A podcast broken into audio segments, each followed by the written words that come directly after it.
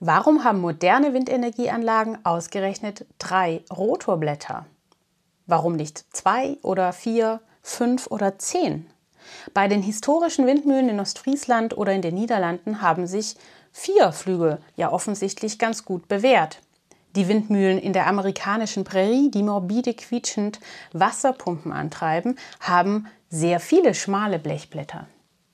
Warum haben unsere heutigen Windkraftanlagen also ausgerechnet drei Flügel? Das kehren wir gleich.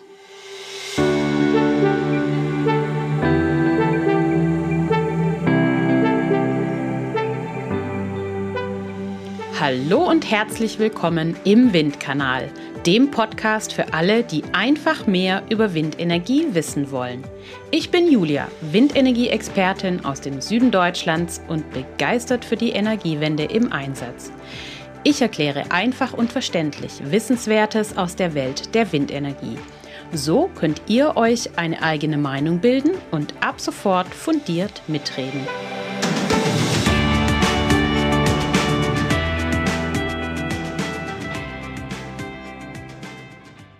Wenn man die Frage nach den drei Rotorblättern in eine Suchmaschine eingibt, bekommt man eine Reihe von Erklärungen geliefert. Das lässt schon mal aufhorchen. Die Antwort müsste doch eigentlich eindeutig sein, oder? Den einen Grund, weshalb die meisten Windkraftanlagen heute drei Rotorblätter oder umgangssprachlich Flügel haben, gibt es nicht. Die Begründung für diese weit verbreitete Konstruktion setzt sich nämlich aus verschiedenen Faktoren zusammen, die das dreiflügelige Windrad als beste Lösung ergeben. Unterm Strich ist die kürzeste Antwort, man will die geringste Anzahl von Rotorblättern, mit denen eine Windkraftanlage ein ausgewogenes Verhältnis zwischen Stabilität, Stromerzeugung und Kosten hat. Das war die Kurzversion, jetzt kommt die Langversion. Mehr als drei Rotorblätter bedeutet mehr Material, mehr Herstellungsaufwand, mehr Transporte und mehr Installations- und Wartungsarbeiten. Und das alles bedeutet natürlich mehr Kosten. Soweit so klar. Aber warum dann nicht gleich nur zwei Rotorblätter oder vielleicht nur eins? Das wäre doch noch kostensparender. Vielleicht versucht euer Kopfkino sich gerade auszumalen, wie eine Windenergieanlage mit nur einem Rotorblatt aussieht. Ich kann euch sagen, in echt genauso ulkig wie in eurem Kopf, nämlich wie eine Wanduhr mit zu schnell rotierendem Zeiger im Zeitraffer. Googelt einfach mal den Begriff Einflügler. Da findet ihr Fotos und als einen der ersten Suchtreffer gleich den Wikipedia-Eintrag zum Windrad als Einflügler. Bei YouTube findet man unter dem Begriff Single Blade Wind Turbine ein paar Videos, die allerdings schon etwa zehn Jahre alt sind. Ich verlinke euch das Ganze auch in den Show Notes unter dieser Episode. Prinzipiell ist ein Flügel am effizientesten. Ein Nachteil des Einflüglers ist allerdings, dass er am besten bei einer hohen Drehzahl läuft und das macht ihn sehr laut. Einflügelige Windkraftanlagen haben es bisher nicht ernstzunehmend über den Status von Prototypen hinaus geschafft.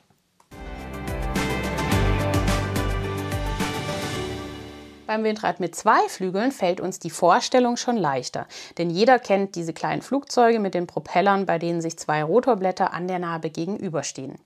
Solche, die in alten Filmen noch von Hand in Schwung gesetzt wurden. Wenn ihr euch jetzt im Kopfkino einen zweiflügeligen Propeller vorstellt und ihn gedanklich um das hundertfache etwa vergrößert, entspräche das einer großen Windkraftanlage. Das sieht in der Landschaft ebenfalls etwas ulkig aus, wie ich finde, aber das hängt natürlich auch mit unseren Sehgewohnheiten zusammen. Fakt ist, solch zweiflügeligen Windkraftanlagen wurden oder werden sogar immer noch tatsächlich betrieben. Sie sind allerdings extrem selten. Woran das liegt? Hier spielt die Stabilität in Zusammenhang mit der Windrichtungsnachführung eine Rolle. Der Wind dreht ja bekanntlich in recht kurzen Zeitabschnitten immer wieder seine Richtung, vor allem im Bittenland weiter weg von der Küste. Eine Windkraftanlage dreht sich idealerweise immer in die jeweilige Windrichtung, und zwar bei laufendem Betrieb. In Episode 1 des Windkanals erkläre ich diesen Vorgang der sogenannten Windrichtungsnachführung etwas genauer.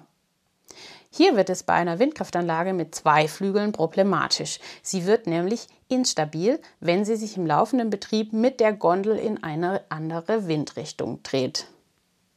Hm, vielleicht ein bisschen schwer vorstellbar für viele.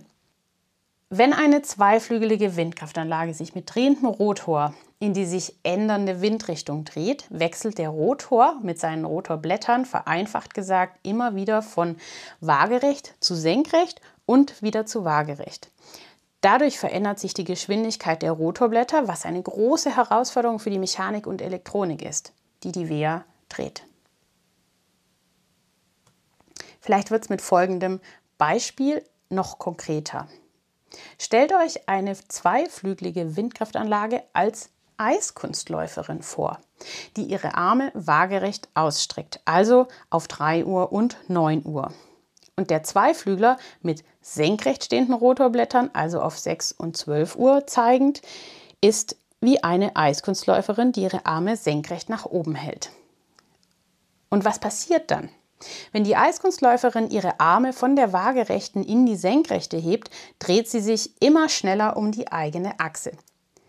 Senkt sie die Arme wieder, wird die Drehung langsamer.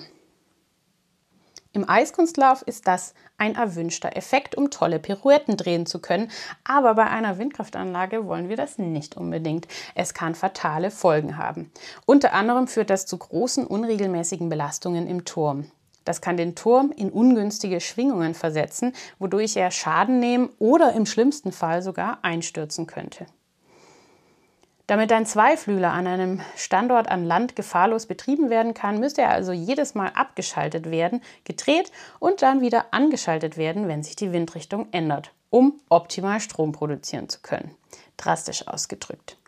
Da das gern dutzende Male am Tag passiert, ist das nicht sonderlich effizient. Und auch ein häufiges Stoppen des Windrads bedeutet Belastungen für das Material. Im Vergleich zum Einflügler gibt es von der Konstruktionsart des Zweiflüglers schon deutlich mehr Versuche. Es gibt sogar aktuelle Entwicklungen für Windenergieanlagen mit mehreren Megawatt Leistung, insbesondere für den Einsatz in Offshore-Windparks, also auf dem Meer. Das liegt zum einen daran, dass dort viel längere Phasen herrschen, in denen der Wind stetig aus einer Richtung kommt. Ein zweiter Grund, bei Offshore-Windkraftanlagen fallen enorm hohe Kosten für den Transport per Lastschiff und die Errichtung im Meer an. Einige Hersteller sind daher der Überzeugung, dass die höheren Kosten für eine stabile Ausgestaltung der Zweiflügler immer noch weitaus günstiger wäre als die hohen Transport- und Installations- und Wartungskosten bei Dreiflügeln. Kommen wir jetzt zur aerodynamischen Effizienz. Was ist die effizienteste Anzahl an Rotorblättern in Sachen Stromerzeugung? Die Antwort darauf ist, es ist ziemlich egal. Eine Windenergieanlage kann 1, 2, 3, 6 oder 50 Blätter haben. Theoretisch können sie alle dieselbe Effizienz haben. Es kommt dabei nur auf zwei Faktoren an. Erstens auf die Breite der Rotorblätter und oder zweitens die Drehzahl also die Geschwindigkeit, mit der sich der Rotor dreht. Zurück zu erstens der Breite der Rotorblätter. Je weniger Rotorblätter, desto breiter müssen sie sein, um dieselbe Strommenge zu erzeugen wie viele schmalere. Zu zweitens der Drehzahl. Windkraftanlagen haben eine gewisse Spanne, wie schnell sich der Rotor drehen kann und darf. Dazu empfehle ich nochmal erstmalig oder zur Auffrischung auch Episode 1, in der ich die Funktionsweise einer modernen Windkraftanlage erkläre. Heute ist für uns relevant, dass Windkraftanlagen eine maximale Umdrehungszahl pro Minute haben, oberhalb derer sie sich automatisch abschalten. Das kann zum Beispiel bei Wind in Orkanstärke notwendig werden, um das Material zu schonen und die Standsicherheit zu gewährleisten. Außerdem machen Rotoren tendenziell mehr Lärm, je schneller sie sich drehen. Beides Gründe, weshalb Rotorblattkonstrukteure die Rotorblätter nicht so designen können, dass sie sich im Interesse einer höchstmöglichen Stromproduktion schnellstmöglich drehen. Wenn man die ideale Drehzahl kennt, legt man die Breite der Rotorblätter und ihre Anzahl beliebig aus. Wie also legen die Ingenieurinnen und Ingenieure die Anzahl der Rotorblätter fest? Erstes Kriterium Material und Stabilität. Je mehr Blätter man an die Narbe montiert, desto schmaler müssen sie sein. Dabei würde man vermuten, dass schmale Rotorblätter weniger Material benötigen als breite. Um schmale Rotorblätter aber genauso steif und stabil zu bekommen wie breitere Rotorblätter derselben Länge, braucht man a. mehr Material, was wieder mehr Kosten bedeutet, oder B, anderes Material. Das wäre dann zumeist Carbonfaser, die steifer ist als der übliche glasfaserverstärkte Kunststoff. Jeder, der sich wie ich nicht nur mit Windrädern, sondern vielleicht auch mit Fahrrädern beschäftigt, weiß, dass ein Mountainbike mit Carbonrahmen zwar schön leicht ist, aber auch deutlich teurer als eins mit Aluminiumrahmen. Das zweite Kriterium für die Festlegung der Anzahl der Rotorblätter ist die Kosten für die Herstellung den Transport, die Installation, die Wartung und die Reparatur. Da sind die Kosten für wenige Rotorblätter ganz banal natürlich einfach geringer als für mehr Rotorblätter. Auf der anderen Seite sehen wir, dass die Rotorblätter immer länger werden, sowohl für die Windkraft an Land als auch auf See. Aktuell geplante Anlagen haben Rotorblätter mit 70 bis 90 Metern Länge, wohlgemerkt meistens an einem Stück. An der breitesten Stelle, also relativ nah an der Rotornarbe, sind diese Rotorblätter deutlich breiter als 5 Meter. Das ist zum einen ganz schnöde für die Fabrikhallen in der Herstellung ein Problem und zum anderen für den Transport auf unseren Straßen, Kurven und durch unsere teils engen Ortsdurchfahrten. Der Trend könnte daher eher in Richtung schmalerer Blätter gehen und vielleicht sogar auf die Zahl von vier erhöht werden. Vogelwild, wer weiß, was die Zukunft so bringt. Konkrete Planungen dazu sind mir allerdings noch keine bekannt. Haben wir es jetzt? hm, weitgehend ja, aber das ist alles noch keine abschließende Begründung für drei Rotorblätter. Wir machen noch mal ein Resümee.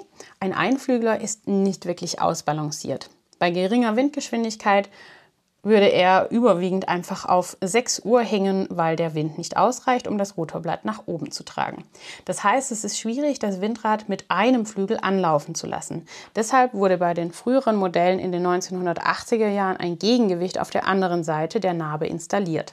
Das verbessert zwar die Dreheigenschaften, erhöht aber die Stromerzeugungseffizienz nicht, sondern fügt einfach nur mehr Komplexität und mehr Gewicht hinzu. Zweiflüger hingegen sind ausbalanciert. Man braucht also kein künstliches Gegengewicht. Aber das Problem ist, die Anlage zu drehen, um sie ertragsoptimiert ideal zum Wind betreiben zu können. Das hatte ich eben anhand der Eiskunstläuferin erklärt. Hier bekommen wir große Stabilitätsprobleme, wenn während des laufenden Betriebs der Zweiflüger gedreht werden soll. Dreiflügler hingegen können während des Betriebs problemlos und beliebig oft die Richtung ändern, weil sich nie die Situation von waagerechtem und senkrechtem Rotor ergibt. Steht ein Rotorblatt auf 6 Uhr, stehen die anderen zwei auf 10 Uhr und 2 Uhr. Die Wahl fällt also auf drei Rotorblätter, weil das die beste Schnittmenge ist zwischen Stabilität und Standsicherheit der Anlage, Herstellungs- und Materialaufwand, Transportkosten und Installationsaufwand. Auf hoher See könnten auch Zweiflügler demnächst an Bedeutung gewinnen, weil hier Transport und Installation massiv zu Buche schlagen. Das gilt natürlich für die Windkraftanlagen mit einer Horizontalachse. Anders sieht es natürlich wieder aus bei den Vertikalachsern. Aber dazu gibt es wahrscheinlich auch irgendwann mal eine separate Episode. Nun entlasse ich euch einfach, zweifach, dreifach beflügelt in euren Tag oder Abend. Wenn euch der Podcast gefällt, vergebt doch noch geschwind eine positive Bewertung, zum Beispiel auf Spotify oder Apple Podcast. So werden auch viele andere Menschen auf ihn aufmerksam. Mit Feedback oder Themenwünschen aller Art erreicht ihr mich wie immer per E-Mail an themenwunsch.derwindkanal.de oder über das Kontaktformular auf www.derwindkanal.de. Schön, dass ihr wieder mit dabei wart. Bis zum nächsten Mal im Windkanal, eure Julia.